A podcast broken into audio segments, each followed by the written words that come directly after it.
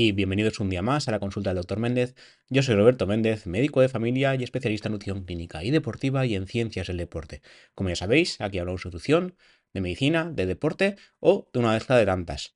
Hoy, al ser el primer capítulo del año, será un poquito más especial, un poquito diferente, como ya hicimos el año pasado. Os recuerdo que el primer capítulo del año 2023 fue sobre ocho consejos poco convencionales para mejorar la salud, en este caso a cargo del doctor Álvaro Campillo, de una clase que tuve con él en el máster de nutrición y deporte. Este año será un poquito más personal porque los consejos los he elaborado yo, en este caso. Eh, tenemos en el español, en el periódico, una nueva serie de artículos que se llaman Soy médico, que en este caso los, hago yo, eh, cada uno sobre un alimento en especial o un grupo de alimentos y analizamos un poquito eh, cuáles son más recomendables y cuáles lo son menos os animo a entrar al periódico y echarles un vistazo. La verdad es que lo paso bastante bien escribiéndolos.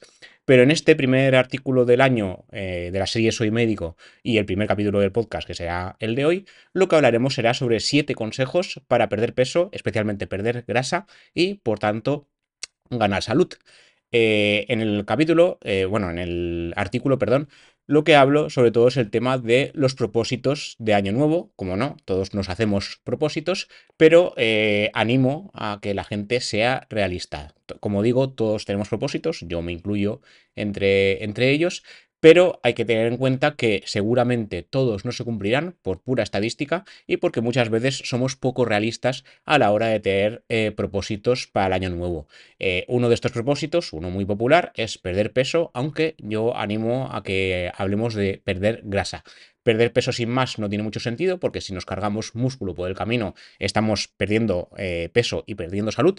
Entonces debíamos hablar de perder grasa pero lo que hay que hacer es dar pequeños pasos, como también recomiendo en el artículo, ir poco a poco y saber que cada pequeño paso cuenta, cada escalón que subamos en este objetivo contará para eh, llegar a la meta final. Como ya eh, hablamos en un artículo previo, que creo que en el podcast no he llegado a comentarlo, pero lo comentamos ahora resumidamente, una de las cosas que hay que tener en cuenta, ya sea cuando queramos perder peso o ganar peso, si queremos ganar músculo en el gimnasio, es disfrutar del camino. Eh, ponernos un objetivo final, una meta final, sin disfrutar del camino, lo que hará es que perdamos adherencia. Si perdemos adherencia, el objetivo será paseo. No cumpliremos el objetivo porque no aguantaremos, simplemente. Entonces debemos elaborarnos eh, un sistema mental para poder aguantar, entre comillas, eh, el objetivo final que, busquemos, ya sea o perder peso en forma de grasa o ganar peso en forma de músculo, obviamente, porque ganar peso en forma de grasa no es nada saludable. Entonces, dicho todo esto, eh, vamos a entrar a los siete consejos que yo recomendaría en este caso. existen muchísimos consejos más, pero he intentado resumir eh, en siete puntos eh, los consejos que daría yo tras más de 10 años escribiendo, casi 7 años en este caso en español y tras todas las dietas que hemos analizado, todos los ejercicios y todos los consejos de salud que hemos ido viendo tanto en el periódico como he ido viendo pasando consulta en el día a día. Entonces, consejo número uno, alimentación adecuada. Como digo, no deberíamos hablar de dieta, sino de patrón alimentario. Existen un montón de dietas, hemos analizado muchísimas aquí en el podcast tras más de 130 episodios, la dieta nórdica, dieta mediterránea, dieta DAS, eh, dieta basada en plantas, la, dieta baja en foodmaps, hay un montón de dietas, cada una puede servir para una cosa, pero muchas de ellas eh, se basan en, ser dietas saludables y en perder peso. Pero ¿qué comparten todas ellas, o por lo menos la mayoría de ellas? La mayoría priorizan alimentos reales, alimentos naturales y que sean de origen, la mayoría de ellos, de origen vegetal. Frutas, verduras, frutos secos, semillas. Si, echamos, eh, si hablamos de proteína, Hablamos de proteína de origen animal, origen vegetal y también la micoproteína a la cual hemos dedicado un episodio completo aunque las dietas basadas en plantas eh, priorizan la proteína vegetal, ya eh, existe bastante evidencia que dice que lo ideal, siempre y cuando evidentemente no seamos veganos o vegetarianos, lo ideal sería hacer un 50-50, es decir, un 50% de proteína de origen animal y un 50% de proteína de origen vegetal. Si añadimos microproteína, Tampoco os diría hacer un tercio de cada una, pero bueno, podríamos introducirla ahí eh, levemente e ir eh, cambiando entre vegetal, animal y microproteína. Pero lo que dice la evidencia es que lo ideal, si comemos tanto alimentos de origen animal como de origen vegetal, es que hagamos un 50%. Y si la proteína es de origen animal, eh, si hablamos de carne que sea carne magra, pavo, pollo, pato, pato retirando la grasa que es fácil de retirar, y en el caso del pescado sí puede ser priorizar el pescado azul. Segundo punto, actividad física. De esto hemos hablado un montón de veces. La evidencia actual lo que dice es que deberíamos hacer al menos dos sesiones de ejercicios de fuerza a la semana, como mínimo. Si queremos hacer más, pues mejor, pero como mínimo, y al menos entre 150 y 300 minutos de actividad aeróbica o cardio moderada o intensa. Si es intensa, pues 150 minutos. Si es moderada, 300 minutos. Es decir, al menos entre 30 y 60 minutos al día.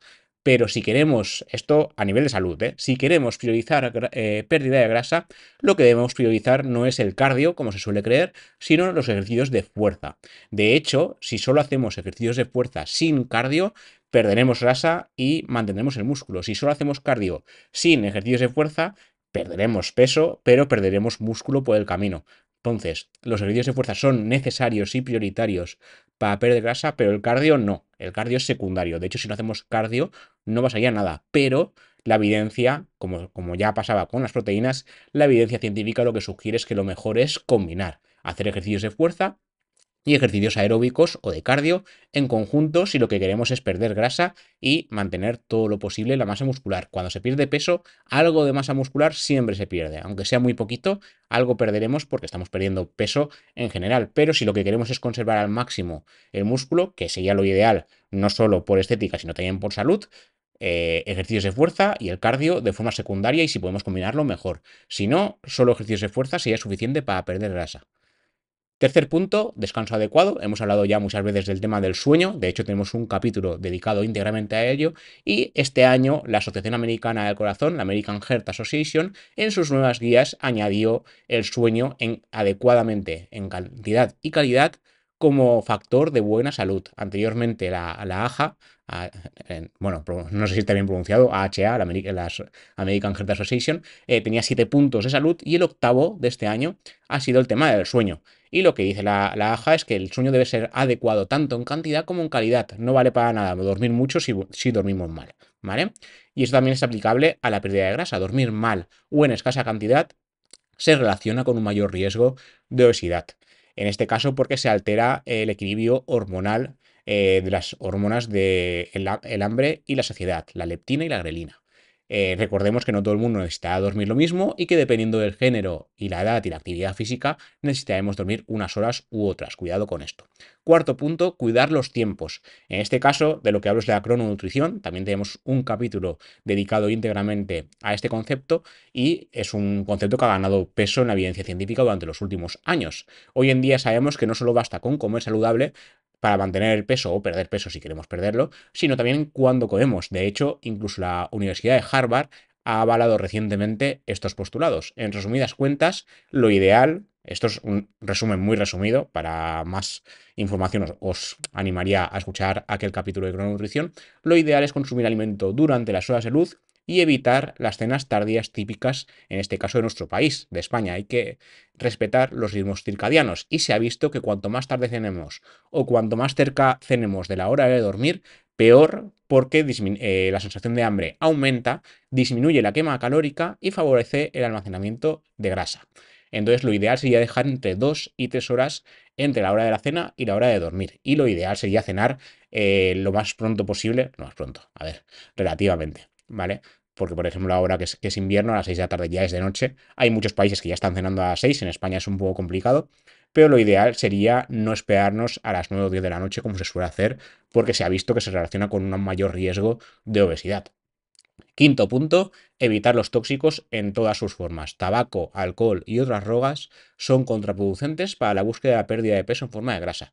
El tabaco lo que provoca es un aumento de la inflamación crónica de bajo grado, de la cual también hemos hablado en otros capítulos, y que además se ha relacionado con enfermedades cardio y cerebrovasculares, enfermedades pulmonares y el cáncer. Respecto a la pérdida de peso, esta inflamación crónica lo que potencia el acúmulo de grasa y dificulta la pérdida de la misma. Es un 2 por 1 que nos sienta mal.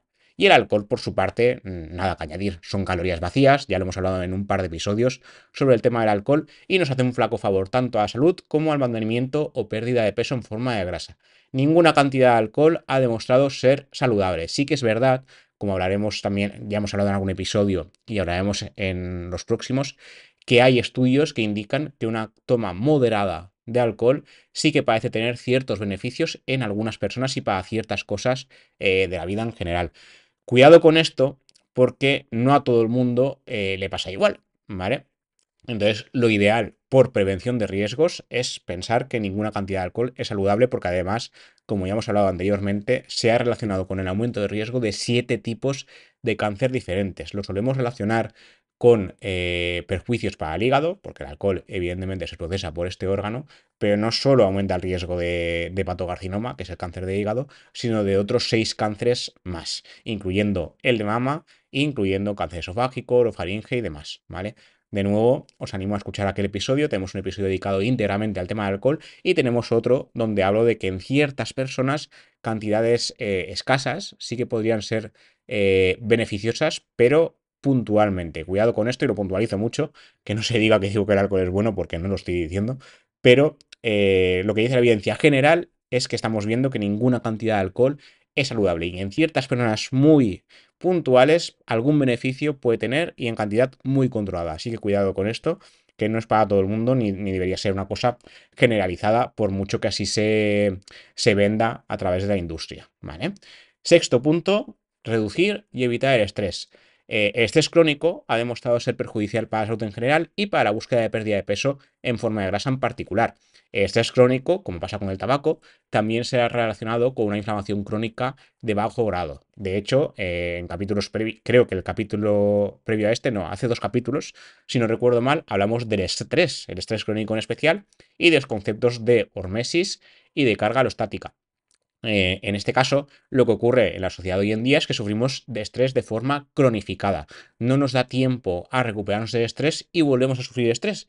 Y esto es lo que llamamos carga alostática, es no poder recuperarnos de este estrés que acaba cronificándose. Sí, eh, sí que es verdad que además este concepto también, también está muy estudiado últimamente, que el estrés es necesario. O sea, no, podemos vivir en una burbuja de no tener ningún tipo de estrés. Como también decían los estoicos, de hecho, esto creo que lo decía Eh, los árboles que crecen de forma más débil son aquellos que crecen en valles que no reciben ningún tipo de viento.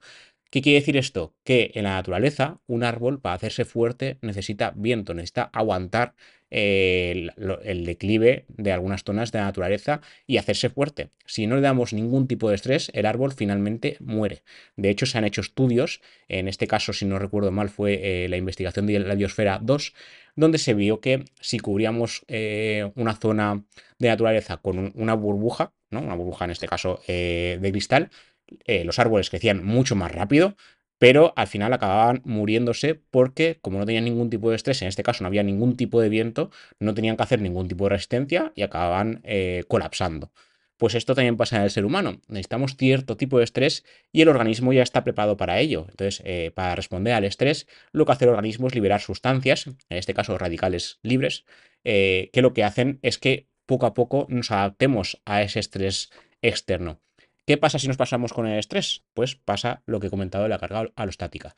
Pero si nos adaptamos poco a poco, lo que se produce es una hormesis, una adaptación a el estrés controlado.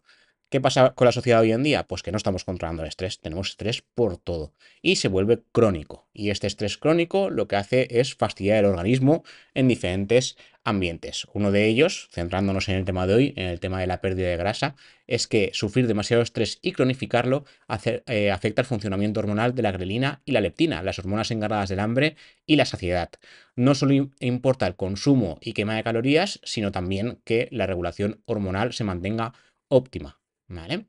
Y ya para finalizar, séptimo punto, rodéate de una buena tribu. Esto también es aplicable a la búsqueda de la longevidad de la cual se está hablando mucho últimamente. Aunque el concepto de tribu suena antiguo, hago referencia a la necesidad humana de relacionarse. Poseer un grupo adecuado, tanto a nivel familiar como a nivel de amistades, compañeros de trabajo o pareja, es vital para la salud. Un grupo social bien cohesionado lo que nos hará es vivir más y mejor. Y esto es aplicable también a la pérdida de grasa. Y diréis, ¿qué tiene que ver las relaciones humanas con que ganemos o perdemos peso? Pues que se ha visto por estudios que si, nos si tenemos un grupo en el cual se prioriza un buen estilo de vida, sin querer, de forma inconsciente, a veces evidentemente de forma consciente también, lo que haremos eh, será adaptarnos a ese grupo. Entonces mejoraremos inconscientemente nuestros hábitos de vida porque nuestro grupo eh, lleva a cabo esos hábitos de vida. Y al revés, si nos, eh, igual, esto es muy típico cuando tenemos hijos, yo de momento en este caso no tengo aún, y vemos que se juntan con gente que no es la adecuada, también vemos que al final nuestro hijo se puede echar a perder. Pues esto es eh, el funcionamiento de una buena tribu sería justo al revés. Si el grupo es bueno, si el grupo tiene un buen estilo de vida, los estudios han visto que eh, añadirnos a ese grupo mejora nuestra salud. Y ya digo, esto tiene que ver con todo. Eh, familiares, amigos, pareja, compañeros de trabajo. Todos estos diferentes grupos que a veces pueden ser simultáneos, es decir, que, trabajemos con familia o trabajemos con la pareja o trabajemos con amigos, todos estos grupos eh, lo que harán es mejorar nuestra vida siempre y cuando el grupo tenga un estilo de vida saludable. Si nos acercamos a un grupo que justamente funciona al revés, que tiene un mal estilo de vida, será muy fácil que caigamos también en ese mal estilo de vida. Entonces, cuidado con esto porque tenemos que elegir bien a nuestra tribu o de qué personas y de qué relaciones sociales rodearnos. Y esto es todo por hoy. Espero que os haya gustado el capítulo. La verdad es que yo disfruté mucho escribiendo este artículo para, el periódico. Os lo voy a lanzar en las notas del programa para que lo leáis y también os enlazaré los diferentes episodios de podcast de los cuales hemos hablado de todos los puntos. Los siete puntos que he comentado hoy hemos dedicado un capítulo o incluso más de un capítulo de, de podcast a ellos. Y nada, feliz año nuevo y ya podéis ver y escuchar este, programa en todas las plataformas: YouTube, Apple Podcast, Pocket Cast, Google Podcast, iBox, Spotify, Amazon Music, lo que queráis, en todas partes. Si no pasa nada, seguiremos estando durante todo el próximo año y espero que muchos años. Nos vemos y nos escuchamos en siguientes episodios. Hasta la próxima.